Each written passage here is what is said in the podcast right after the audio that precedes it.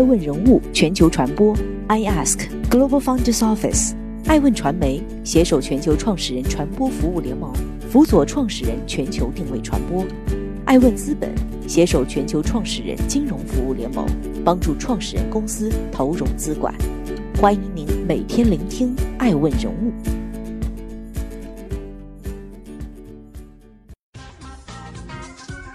正在播出《爱问顶级人物》，小鹏汽车创始人何小鹏，如何从财务自由到梦想自由？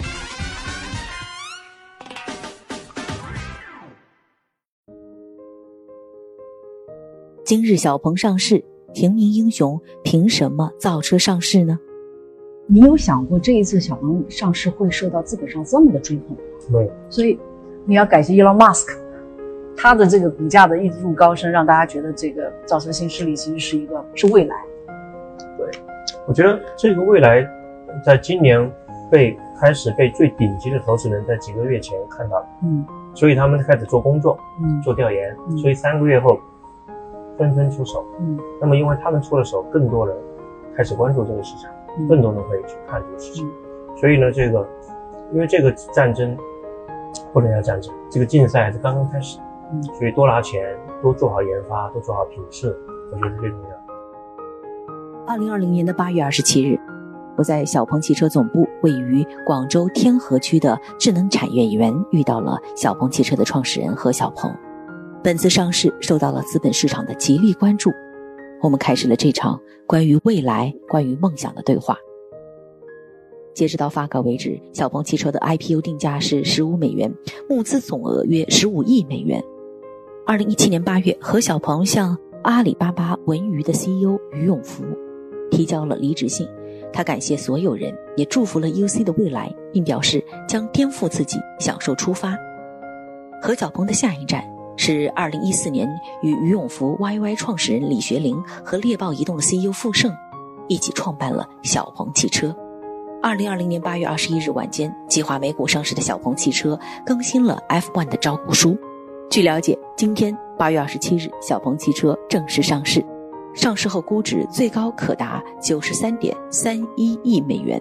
这位性格里充满了近乎混不吝一般自信的中年男人，在四十三岁时实现了自己的承诺，也再一次成为业界焦点。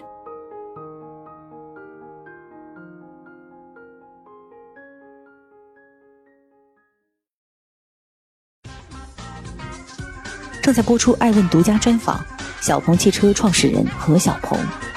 沉默寡言与疯狂执拗的何小鹏，为何要连续创业呢？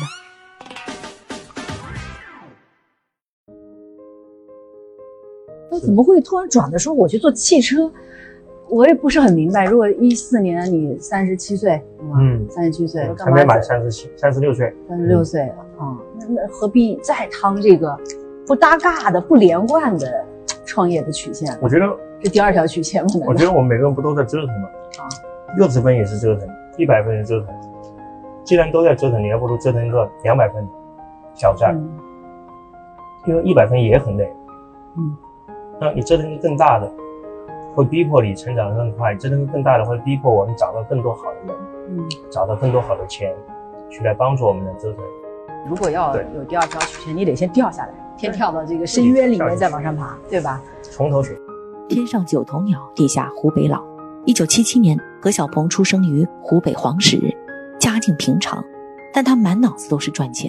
在大学里看起来沉默寡言，但靠着帮同学组装电脑这件小事儿，也攒下了不小的家当。何小鹏真正展现出性格里的第二标签是疯狂执拗。一九九九年，当年他于华南理工大学计算机专业毕业，导师带着他们去面试。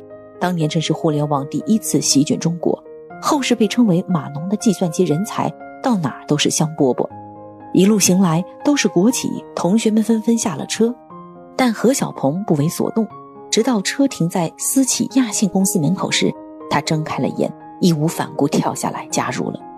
亚信科技的创始人叫田素宁，江湖人称“互联网先生”，地位尊崇。何小鹏也对他充满敬仰，但很快就因为工资低出走单干，创建了震惊互联网圈的 UC。值得注意的是，从亚信科技里当年出走创业的还有一位重要人物张小龙。张小龙做出了 Foxmail 之后，创建了微信。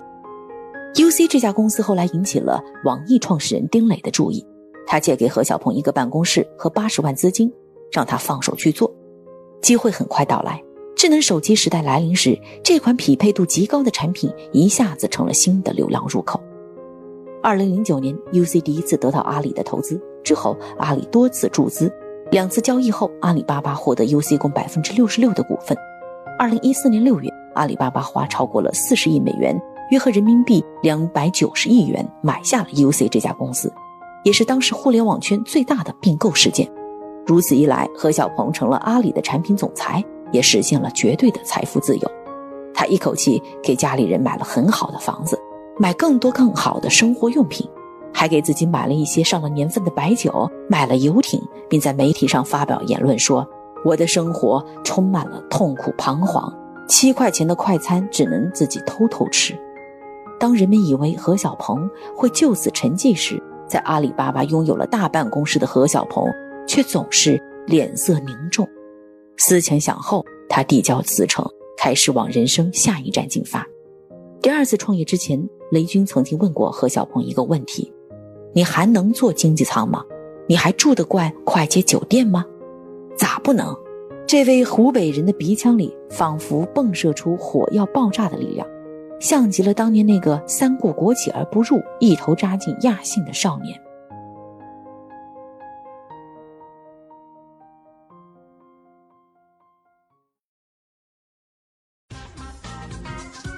正在播出独家爱问专访，对话何小鹏。造车创业不顺利，但为什么会比互联网创业更好玩呢？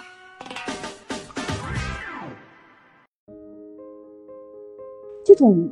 让你投入巨大的资源资金去做自主研发的这个背后的勇气来自哪儿？中国，我觉得，嗯，有很多 OEM 厂商，我觉得主要靠的就是资源型，嗯，另外就是多生孩子好吵架，啊，呃，我们做一个车实际上成本不低，嗯，起码五到十个亿，就是做一个一定改动的车吧，嗯，实际上如果你是投五到十个亿，基本上投到什么模具费用跟测试费上去，嗯。那我觉得，我们要投到能够滚动雪球的，能够有积累的事情上，包括了研发，嗯。有价值的研发，包括了品牌，包括了渠道，包括了客户的口碑。我觉得这个长远是很有价值的事情。这些事情随着你的规模变大，随着你资本能力变强，你应该把它做到都很好。至于有一些，我觉得是，比如说我，你看我们从来不做概念车，嗯，因为。绝大部分的车企都没有在五到十年内把概念车变成现实。嗯，啊，概念就是概念，所以我们更愿意把钱留给做最重要的事情。嗯，啊，我们也你可以看到，我们差不多前面每两年左右才出一款车，后面差不多每一年出一款车，我们就只做少量的爆品，把所有的研发投进去，不会是一年出十款，同时做二十款车。我觉得。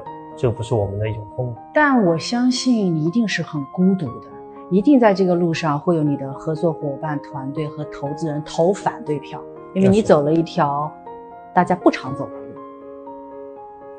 嗯，对。这个时代的创业成功者身上都有着类似的精神特质，比如自信、执拗、完美主义、近乎莽撞，清楚知道自己想要什么，但这并不全是褒义词。只是符合这个时代对英雄的需求罢了。进军新能源汽车行业，何小鹏认定的也是时势造英雄。何小鹏说：“但这个英雄不一定是我呀。”刚开始，他曾向媒体坦言，虽然看好新能源汽车，但并不看好自己。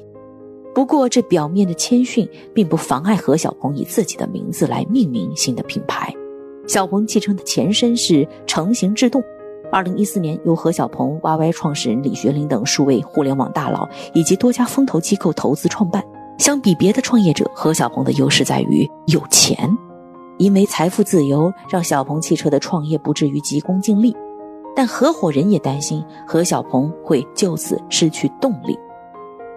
有人说，小鹏造车朴实无华，他没有想着要推出一款绚丽多姿的概念车。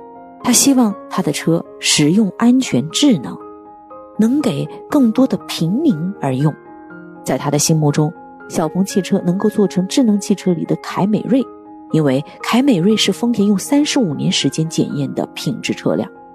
但是随着坐车深入，何小鹏对产品的理解也越来越深，他会不断询问身边朋友的意见，然后用一个产品经理的思维去学习、迭代、超越，然后开始追求极限。作为一个程序员出身的产品经理。何小鹏很希望能够做出一些不一样的东西，在中国的互联网跟移动互联网领域，大部分做的东西是改变生产关系、改变生产效率。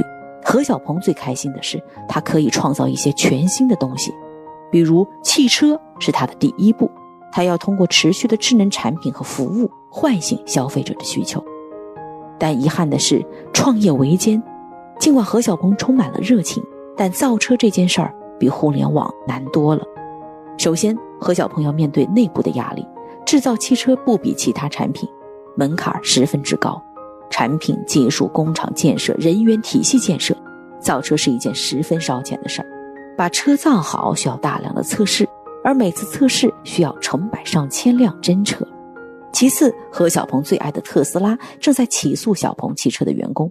特斯拉在诉讼中指责小鹏汽车的员工曹光直窃取特斯拉自动驾驶系统。Autopilot 的源代码。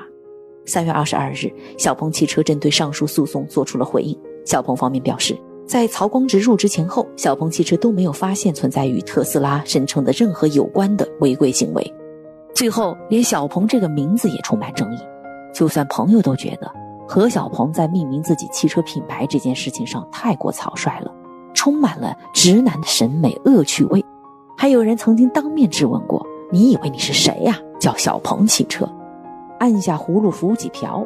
何小鹏曾被认为是互联网行业最优秀的产品经理之一，但在汽车业，他显然还是个青瓜蛋子。艾问要问这有什么关系呢？何小鹏的回答是：我这造车创业不那么顺利，但比互联网创业好玩多了。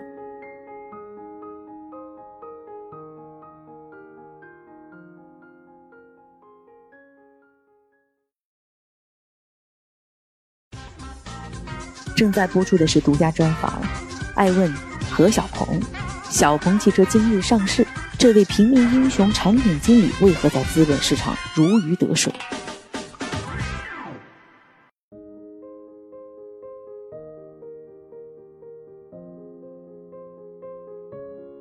中国大概有两百多家造车所谓的势力，那为什么偏偏是你呢？是吧？是小鹏呢？而且小鹏这个名字在起的时候。我相信不知道你自己现在有没有受争议哈？说实话，我觉得你把一个东西读一百遍之后，你就会觉得适应。核心是你刚刚开始接触的时候，你会觉得有一定的挑战，而且特别是这个事情，它可能跟你的身边的某一个人会关联起来。比如说，带棚子的朋友可能很多，实际上是。但是换个角度，如果有一天我们真的能做出不一样的产品，真的能够走到全球，我觉得大家可能觉得，嗯。中国还是有一个品牌是不错。世界上有两种人，一种人觉得世界这么大，这事儿不做我不做，自然有人做；还有一种人，世界这么大，这事儿我不做谁做？你是第二种是吧？是的，我们绝大部分人都会有一个这样的，就是当某一个事情做成了之后，你会说：“哎，好多年前我也曾经想过。”实际上，这个我相信在每一个人身上都有，但是绝大部分人都没有说：“我想过的东西，在我选择跟思考之后，我会静下去做。”即使做败了，即使做错了也没有关系。嗯，我觉得如果中国更多的人愿意这样的探索，中国会精彩很多。对于造车这件事儿，资本从一开始的充满热情，到后来变得踟蹰不前。就算都知道这件事儿能成，但造车新势力有两百多家呢，谁知道能成哪一家？二零一九年，新能源汽车行业陷入寒冬，大多数新能源汽车公司无以为继。而小鹏汽车却把当年目标定在了融资达到三百亿元、筹划上市上。毕竟这条路一旦开始就不能回头。二零一九年，何小鹏的境遇相比于同样是搞新能源汽车的李斌、蔚来的创始人已经好太多。从二零一九年六月开始，蔚来旗下第二款车型蔚来 ES 六销量卖出了四百三十四辆，当月是蔚来销量年内连续第二月下降。另一边，小鹏汽车二零一九年九月交付量是一千四百八十七辆，环比实现大幅增长，且在二零一九年一月到九月累计销量达到了一万两千八百二十九辆，位于造车新势力的第一梯队。市面上还有非常重要的竞争对手特斯拉。二零一四年，特斯拉带着巨大的名誉进入中国市场。关于伊朗马斯克的创业故事和个人传记早已广为流传，在国内的极客圈内，马斯克的形象几乎被神化。马斯克试图直接复制特斯拉已有的产品定位和公关策略进入中国市场，并认为在中国市场可以获得美国式的成功。很多人不禁要把何小鹏和马斯克做个对比。在三四年前的美国电子消费展 CES 大会上，我曾经有幸专访过还是刚刚开始创业造车的何小鹏。我问何小鹏：“遇见未来，你觉得你和马斯克的差距有多大？”何小鹏的回答是：“我想超越马斯克。”二零二零年上市当天，何小鹏主动说出：“我想收回当时的这样一个评论，现在只想成为一个平民英雄，并不想超越谁。”说这句话时，小鹏的语气里充满平和。他已经适应了角色的转变，从一个锋芒毕露的产品经理，成长为一名成熟的创始人。只有创始人才能够带领企业大步向前，也只有创始人才能与资本亲密合作。在小鹏汽车上市前夕，看着他背后资本的底气和眼光，就能看到他的未来。在小鹏汽车外部投资方中，阿里巴巴将继续拥有百分之十二点七的股份以及百分之十四点九的投票权，为最大的机构投资方。另外，IDG 资本、晨星资本、GGV、纪元资本、春华资本将分别持有百分之五点五、百分之三点七、百分之三点三、百分之二点八的股份，募资规模将创造造车新势力的新纪录。截至二零二零年六月三十日，小鹏汽车持有的现金及现金等价物为十点六一亿元。紧接着，在八月，小鹏汽车完成了自己的 C 加轮融资，融资规模达九亿美元。即小鹏汽车在 IPO 前持有的现金和现金等价物超过了七十亿元人民币。要上市，不光只要好产品而已。预见未来，我们看到汽油汽车占据了中国最大的市场份额，新能源汽车只占了百分之四的市场。但中国作为最大的新能源汽车市场，何小鹏认为未来五年内一定要把蛋糕做大，而且不介意与理想和未来合作。而现在，小鹏已经走在了正确的道路上。从来就没有英雄从天而降，有的只是平民挺身而出。这是何小鹏最喜欢说的一句话。爱问顶级人物面前的何小鹏，到底是平民还是英雄呢？欢迎收听这段走进何小鹏内心的普鲁斯特问卷。遇见未来的何小鹏，你到底是谁？遇见未来的小鹏汽车，是否不止于汽车，不止于出行？这是一个多大的智能梦呢？四十三岁的何小鹏仍然坚信自我，步履坚定，但在岁月的背后，他也学着与世界和解，更游刃有余。早已实现财富自由的他，无需梦想成为任何人。他叫何小鹏，创立小鹏汽车，这是一个名副其实被时代拣选的平民英雄。感谢您收听本期的《爱问顶级人物之何小鹏》，爱问人物全球传播。我们期待对话更多的时代创始人，期待他们的创新精神和创富法则能够给您的生活和工作带来些许的美好。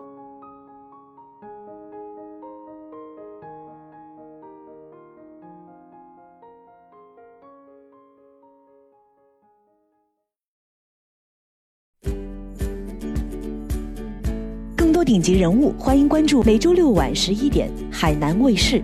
同步在学习强国 APP 直播，更多完整内容欢迎关注爱问官网 iask-media.com。更多精彩内容也可以搜索爱问人物抖音号 iaskleaders。